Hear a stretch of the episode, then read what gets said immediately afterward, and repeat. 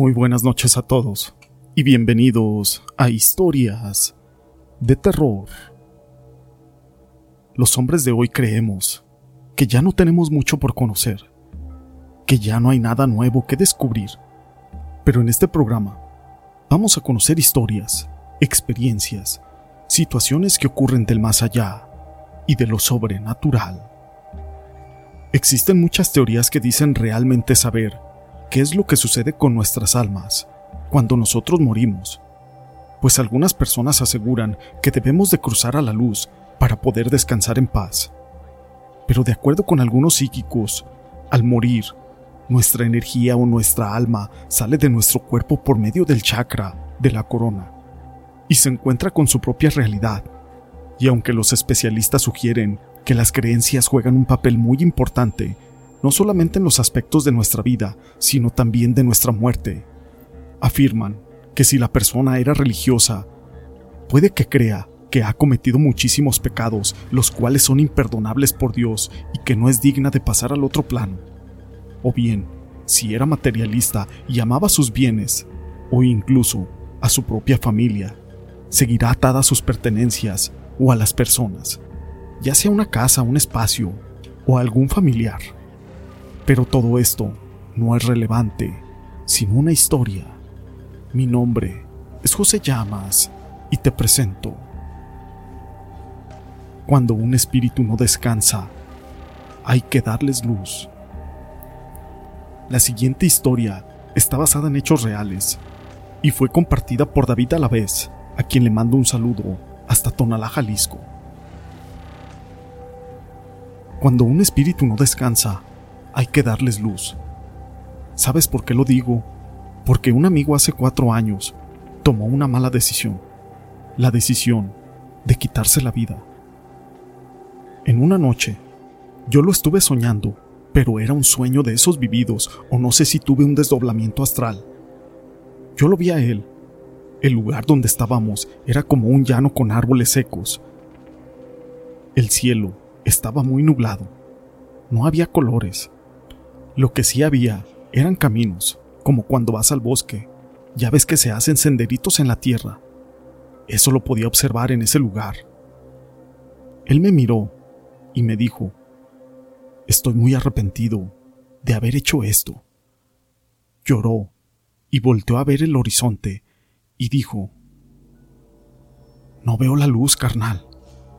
Por más que la busco, no la encuentro. Yo solamente le contesté, lo sé, pero sabes, Dios no te castiga, no está enojado contigo, pues Él sabe todo lo que sufriste.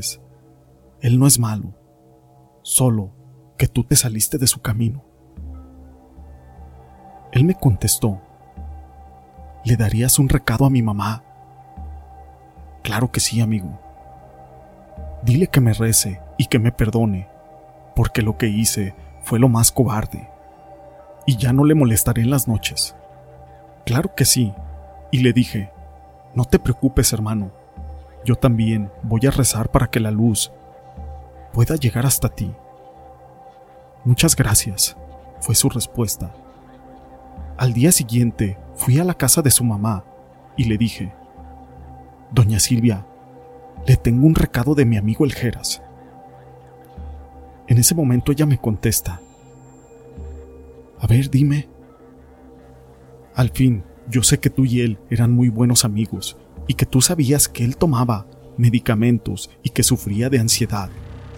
Él todo te platicaba y te tenía muchísima confianza. Dime qué fue lo que te dijo. Mire, señora, la verdad es de que yo lo soñé y le conté todo con detalle, de dónde él estaba y lo que él quería en ese momento ella lloró y dijo, Sí, claro que sí lo perdono.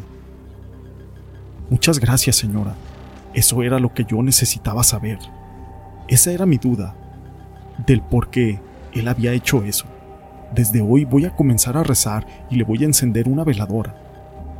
Yo salí de aquella casa, muy tranquilo y sabiendo que había entregado el recado a su mamá. Aquel recado que me había dado mi amigo ya en la casa, yo le puse su veladora y se la ofrecí dándole luz y le recé un rosario, y en ese momento percibí un olor a flores de cempasúchil o flores del Día de Muertos. Ahí supe que él se había despedido de mí y que alcanzó la luz, aquella luz que tanto le hacía falta. Esta historia la quise compartir con ustedes. Pero no es la única historia que tenemos de David a la vez Carrillo, de Tonalá, Jalisco. La siguiente historia nos la mandó a través de la línea paranormal. La leyenda de la Llorona gira en torno a un espectro de una mujer que vaga por distintos lugares, la mayoría de las veces cerca de ríos, lagos, algunos pueblos e incluso en la actualidad en algunas ciudades, lamentándose por el crimen que ha cometido, el cual es asesinar a sus hijos.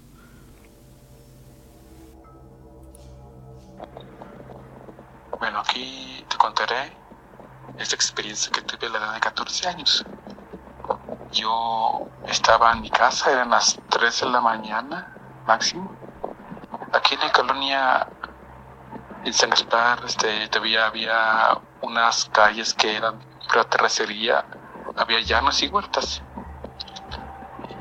Una noche este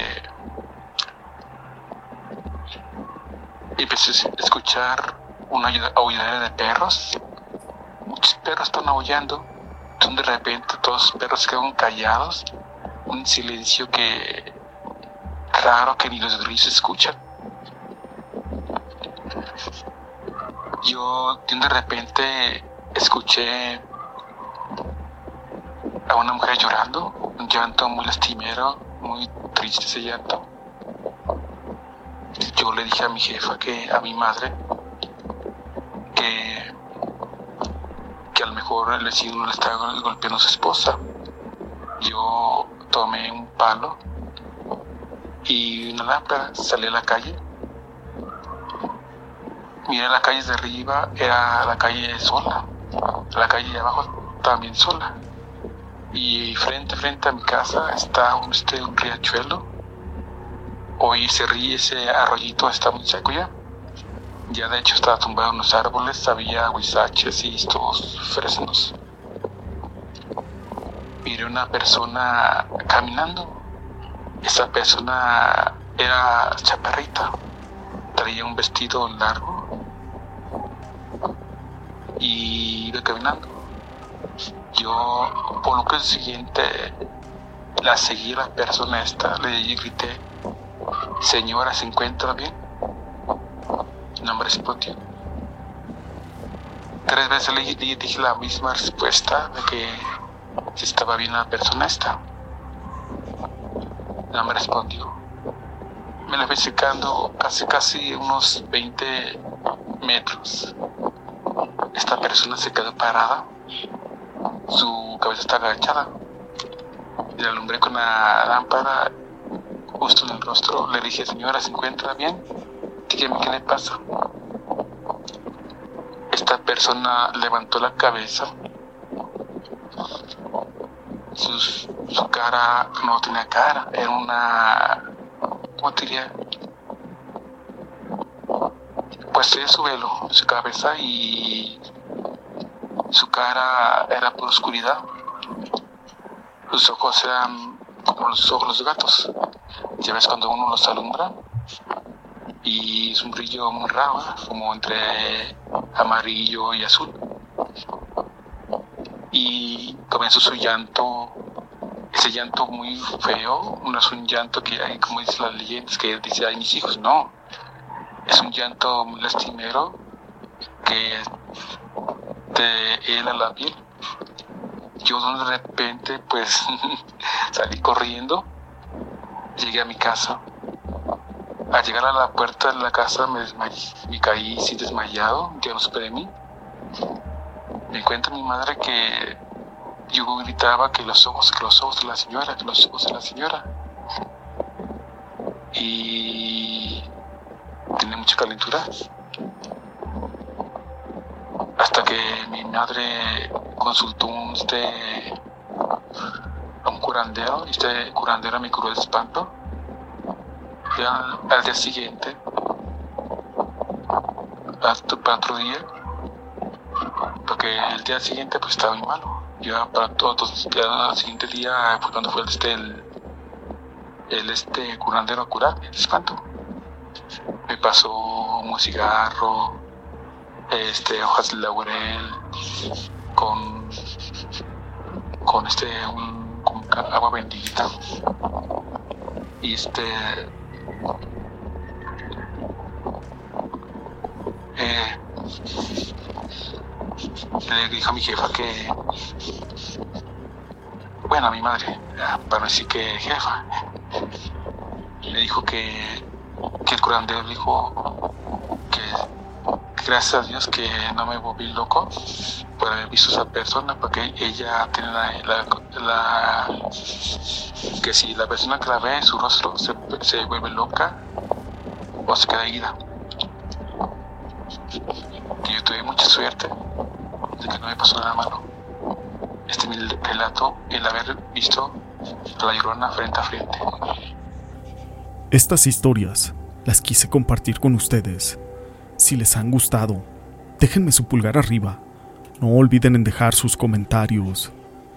Y gracias por ser parte de este canal.